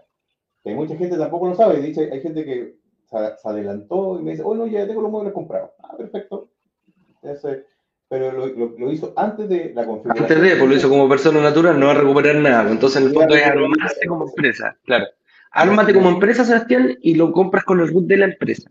Exactamente. Y después, ya que tengas eso, el otro beneficio es también poder depreciar o llevar a gasto, ¿cierto? esa inversión que hizo. O sea, los muebles también tienen una vida útil, obviamente, mucho más corta que, el departamento, eh, y también se pueden llevar a gasto, entonces también es un beneficio que, te estás perdiendo si lo haces antes de, ¿ya? Eh, la otra alternativa, que no es necesariamente comprar los muebles, es que tú digas, oye, mira, yo tengo todos estos muebles que me sobran, o quiero renovar los muebles de mi casa, voy a comprar los muebles de mi casa, y todos estos muebles los voy a llevar al departamento, ¿ya? Ahora, a lo mejor eso no es muy sexy o no es muy atractivo para, para el arrendatario. Para, para, el arrendatario, obvio. Hay que ver con el negocio también. Entonces, claro, si te, sacaste como los muebles que los tenías ahí al sol, medio arrumbados. También. El de la abuelita, ¿ah? El sofá de la abuelita. alguien que anda por ahí repartiendo, hoy me encontré este, me regalaron este, no sé. Este sillón ahí está, claro. Entonces, claro, a lo mejor sí cumple los requisitos, pero ahí ya, ya te vas con el lado más comercial, porque cuando tú lo atiendes, obviamente la persona dice, oye, estos muebles, ¿qué están haciendo aquí? Así es. Falla Mortero, buen día. Soy nuevo en esto. Me interesó y debo adquirir los conocimientos para invertir a futuro pronto. Por supuesto, Fayan, ese es el objetivo. Ya está, ya eres parte de la comunidad. Inscríbete en brokerdigitales.com slash workshop que lo está viendo, está saliendo el link ahí abajo, para que puedas empezar a recibir, ser parte de la comunidad y empezar a recibir toda la información que necesitas. Mucha gente me escribe, me dice, oye, mándenme más información. Nosotros no mandamos información a nadie, a nadie. Nosotros no, hacemos asesorías personales tampoco. Eh, lo que sí, acuérdate, te lo voy a decir al final, cómo poder hacer, cómo poder empezar a, a armar tu estrategia con una reunión con nuestros analistas. Pero reuniones personalizadas, creación de estrategia, es de cada uno. No todos nuestros testimonios lo dicen lo mismo. Lo único que tú tienes que hacer es dedicarle tiempo, amigo mío. Ese es el objetivo. Ese es el objetivo. Eh, Manuel Norambuena dice, ¿se puede comprar un departamento nuevo y solicitar factura como persona natural? Eso no. ¿O sí? solo como persona natural. No puedo pedir factura. ¿O sí? Es que, mira, cuando dice solicitar factura, yo entiendo pues después a lo mejor Manuel aclarar su pregunta, pero yo entiendo que él dice que cuando él compra el departamento le van a facturar el departamento. Ahora, pasa en las inmobiliarias por obligación, ¿cierto? de hecho el mismo notario cuando van a hacer la, escrituración va a pedir la factura porque ellos tienen que hacer el cumplimiento y en la medida que califique, ¿cierto? Porque hubo un periodo de transición donde todavía quedan departamentos que se vendían sin IVA, eh, pero hoy día la mayoría de los departamentos... Ya están todos con IVA. Claro. Yo no, conozco proyectos, ahí me puede corregir alguien de la comunidad, pero yo no conozco proyectos que, que se vendan. Desde el, desde el 2019 en adelante creo que fue, 2019 ya... 2017. Los últimos hasta el 2018, por ahí algunas promesas. Ah, para aparecieron algunos, claro. Todavía que quedar con algunas condiciones, pero ya de ahí en adelante no, no quedan. Ahora, todas las inmobiliarias te van a emitir una factura. ¿ya? De hecho, hay gente que me dice, oye, pero es que a mí no me emitió la factura. No, si la emitieron, lo que pasa es que no, no te la entregan porque a lo mejor la inmobiliaria, como ellos tienen, como la inmobiliaria tiene la obligación y entiende que está comprando de una persona natural que a lo mejor va a vivir o va a ser inversionista y lo va a arrendar, pero que no va a ocupar la factura o no va a ocupar el IVA, eh, tú ni siquiera te enteras que tienen la factura, ni siquiera te la entregan. Por lo general, realmente vienen dentro del set que te entregan con escritura, ¿cierto? Ahí viene y uno no se da ni cuenta. Uno no se da ni cuenta que está dentro del set, pero sí, te dan la factura. Y dice, ahora, y posterior recuperar el IVA. Ahora, ¿qué es posterior? Eh, un año después, dos años después, tres años después. ¿Cuánto tiempo tengo? ¿Cuánto dice el servicio impuesto interno que puedo terminar de realizar? ¿Cuál es el tiempo, la fecha tope que pone? Es que hay, primero que nada, si cumplimos los requisitos o no cumplimos los requisitos. Entonces, ese tema de posterior es súper buena la pregunta porque sirve para aclarar esa, esa gran incógnita que me dice, oye, es que yo ya compré eso como un año atrás, me gustaría ver la recuperación del IVA, todavía estoy dentro del año. Sí, pero a ver, primera pregunta, ¿el departamento lo amoblaste? No. ¿El departamento está arrendado? Eh, sí, está arrendado. Ah, significa que no cumplen los requisitos. Porque primero no lo amoblaste y segundo, ya, ya, ya lo estás explotando. ¿Entiendes? Ahora, muy distinto es que tú me digas, no, el departamento, mira, lo tengo ahí, nunca lo, lo, lo arrendé porque, no sé, me pensaba ir a vivir en realidad y ahora... Como no fue nunca. nunca. Nunca hice nada. Entonces, si nunca hiciste nada, entonces sí, obviamente lo puedes amoblar y lo puedes entregar amoblado. ¿ya? Entonces, ese, ese eh, a posterior de recuperar el IVA depende de las condiciones que pueda cumplir o no. ¿ya?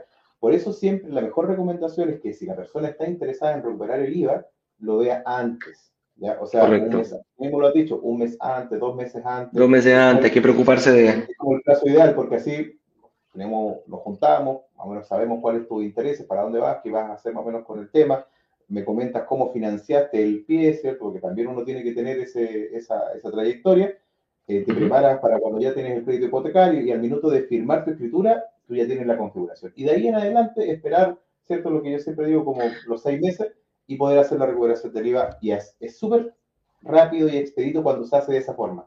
Cuando Perfecto. se hace posterior, es un lío. Pero aquí, quiero, quiero aclarar un punto. Si yo tomo la factura y soy persona natural, no voy a poder hacer la recuperación del IVA. Tengo que ser empresa, tengo que haberme preparado antes, Manuel, para, para poder hacer la recuperación del IVA. Como persona natural, como estoy ahora, van a decir, señor, usted no es empresa, qué linda su factura, pero váyase para la casa. acuérdense que, bueno, como lo dijimos hace unos minutos atrás, la recuperación del IVA es un beneficio que tienen las empresas. Las empresas, no las personas naturales. así es. yo voy con mi factura y digo, ah, quiero, quiero recuperar mi IVA, te va una etapa que se ha escuchado. váyase, ¿ah? agarra el numerito, perdió tiempo, váyase para su casa. ¿ah? Oye, mira, Leslie Soto nos dice, ¿puedo invertir en una propiedad con visa en trámite? Sí, Leslie, eh, se puede, pero tienes que asegurarte de que ojalá, mira, algunos bancos, dependiendo de la situación personal, eh, están prestando dinero cuando ya te están haciendo, te están dando el hipotecario cuando ya estás llegando al final cuando ya está sobre el 90, 85, 90, 95% para poder eh, obtener el, crédito, de, perdón, tramitación de visa para poder obtener el crédito. Va a depender mucho de ti como persona, qué tan atractivo seas para el banco, qué tan sólido. Personas eh, profesionales, doctores, abogados que han venido desde el exterior y, tienen un, tiempo sólido, si tienen un, trabajo sólido, lo más probable que sí, ¿ya? Eh, pero sí se puede. ¿De qué, ¿Yo qué te, qué te, mm, qué te recomiendo? Si está llegando ya al final, trata de calcular un año que te, que te pueda asegurar los trámites para darte la, definitiva y trata de sacar un, eh, invertir en un departamento que tenga una fecha posterior de entrega, ojalá seis meses a un año más. Entonces, ahí te vas a asegurar que durante todo ese periodo puedes obtener tu visa y no vas a tener ningún problema con la fecha de entrega. Ese es el objetivo y así puedes invertir. Oye, tenemos demasiadas preguntas, vamos a ir súper rápido, eh, Juan Pablo, pero no vamos a responder las todas. Era mucho tema para hablar. Eh, eh, Como siempre nos pasa esto mismo. Carlos Flores nos dice, ¿cuánto tiempo necesito para vender una propiedad con recuperación de IVA? No es que necesites un tiempo, tienes que pasar, tiene que pasar un año desde la compraste para no pagar un impuesto, que el, servicio impositivo diga, mira, este señor está comprando para vender, después del año de, la, de que cumpla la propiedad, ese impuesto ya no se, ya no, ya no se paga. Eduardo, ahí es, eh, recuerda que estamos configurados como empresa. Entonces, la persona tributa sobre la utilidad que le genera entre la compra y la venta. ¿ya? Ah, perfecto. Ese impuesto eh, aplica cuando estamos hablando de persona Eres persona natural, claro.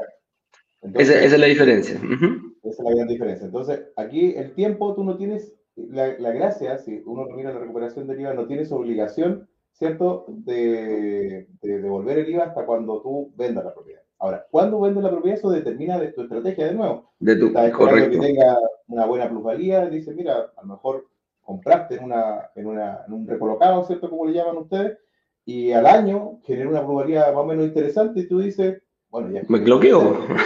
Claro, no, eso una, eh, una cosa no limita a la otra. O sea, no hay impedimento de vender ni nada, pero tienes que tener en cuenta que, que cuando tú vendas, ¿cierto? Obviamente tienes que vender con IVA. Y lo mejor de todo, que siempre digo yo, que finalmente ese IVA lo va a pagar el que compra. Así como uno paga el IVA a la inmobiliaria cuando compra, el día de mañana, cuando tú vendas, esa persona que te compra te va a pagar el IVA. Así es. Graciela Meli nos dice, buen día. ¿Arriesgo mi patrimonio personal creando la empresa individual bajo mi RUT de persona natural? O sea, si se transforma en empresa, ¿ella pone en riesgo su, su patrimonio personal? Ahora, ¿cuál es el riesgo? Aquí, y esto es una cuestión, una, ah, podríamos hablar, eh, eh, pero ese es el miedo, es, ay, que voy a poner en riesgo mi patrimonio personal. Sí, pero ¿por qué? O sea, Dependiendo de la actividad que tú estás haciendo. ¿Por qué? Claro. Eh, o sea, cuando uno hablaba de este empresario individual, por ejemplo, si tú tenías una empresa de transporte, ¿ya? Y, no sé, tenías el furgón escolar, no sé, cualquier cosa, y lo tenías bajo tu, tu red personal, y estabas tributando, ¿cierto? Y atropellabas a alguien, ¿cierto? Entonces, claro, ahí, obviamente tu, tu, tú arriesgas tu patrimonio personal porque la demanda o lo que te va a llegar a ti. Por eso hay mucha gente que dice, oye, no, mejor créate una empresa, porque cualquier cosa que pase, o cierto, cualquier accidente, la responsabilidad o el endeudamiento es de la empresa. Ahora, de nuevo, yo como persona natural, ahora por mucho que crea una empresa y si logro que el banco me, me, consiga financiamiento, eh, ¿a quién van a dejar como aval? A la persona que está detrás de la empresa, ¿cierto? Al dueño. Porque sabe que la empresa tiene una responsabilidad limitada, entonces me van a pedir que sea igual responsable. Entonces, eh, este riesgo eh, de, patrimonio personal siempre se puede, eh, siempre hay riesgo detrás de la, de la, persona. Obviamente la sociedad, tiene una responsabilidad y está sujeta a un, a un tema, pero siempre, dependiendo de qué tipo de operación, siempre me van a dejar enlazado a mí, a mí dueño de esa empresa. Entonces también voy a tener que sacrificar parte de mi, de mi patrimonio en función de tu patrimonio. De, dejarlo como garantía, ¿cierto?, para esa sociedad eh, en, las cosas que estoy haciendo. Entonces, ah, si, pongo en riesgo, en riesgo a través del empresario individual, depende mucho de la actividad, depende mucho de, de, de las circunstancias. Correcto. Ilusión Moreno dice, buen día, los beneficios tributarios son independientes de donde se tome el crédito, entre paréntesis, mutuaria o banco. Sí, amiga mía, no tiene nada que ver. Nada que ver una cosa con la otra. Una cosa donde tú tomes la entidad financiera donde tú vas a tomar el crédito, que te va a financiar esa propiedad, y, la otra es los beneficios que tienes.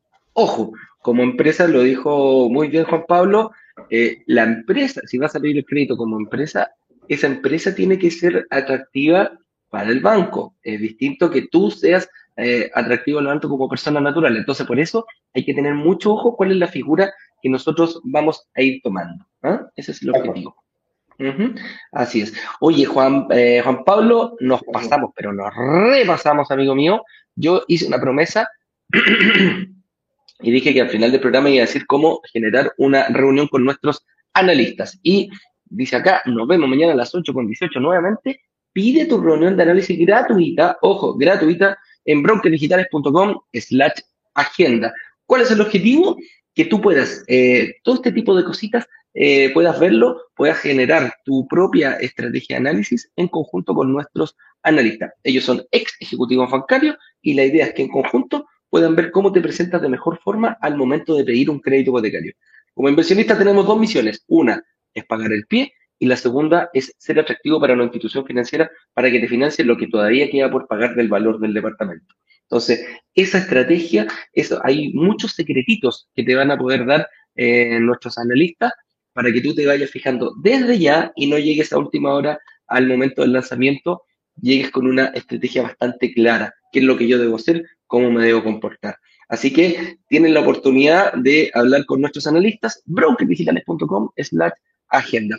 Amigo mío, Juan Pablo, te agradezco un montón. Para variar, eh, siempre quedamos corto de tiempo, eh, nos extendimos bastante más, pero eh, para la gente que me pregunta en Instagram y todo, ¿este programa queda grabado? Sí, queda grabado. Lo puedes ver a través de Instagram, vas al, al Linktree, al, al feed, y ahí puedes ver los videos. Va a quedar grabado tanto en YouTube y en todas nuestras redes sociales. Si no, incluso métete a nuestra página web, brokerdigitales.com, te metes al blog y ahí puedes ver harta información de hartos, em, ¿cómo se llama? De muchos programas que tenemos grabados ahí. Hay mucho testimonio y hay muchos los live. Los live los dejamos grabados un buen tiempo ahí en nuestra videoteca. Así que, Juan Pablo, muchas gracias, amigo mío, por venir. Nos estamos viendo en otra oportunidad. ¿ah? Sí, encantado. Cuando, cuando quieran, seguimos hablando de este tema. No, de todas maneras, ya sabemos que viene apasionante. Con eso nos despedimos, que estén bien. Un abrazo grande. Nos vemos. chau, chau. chau. chau.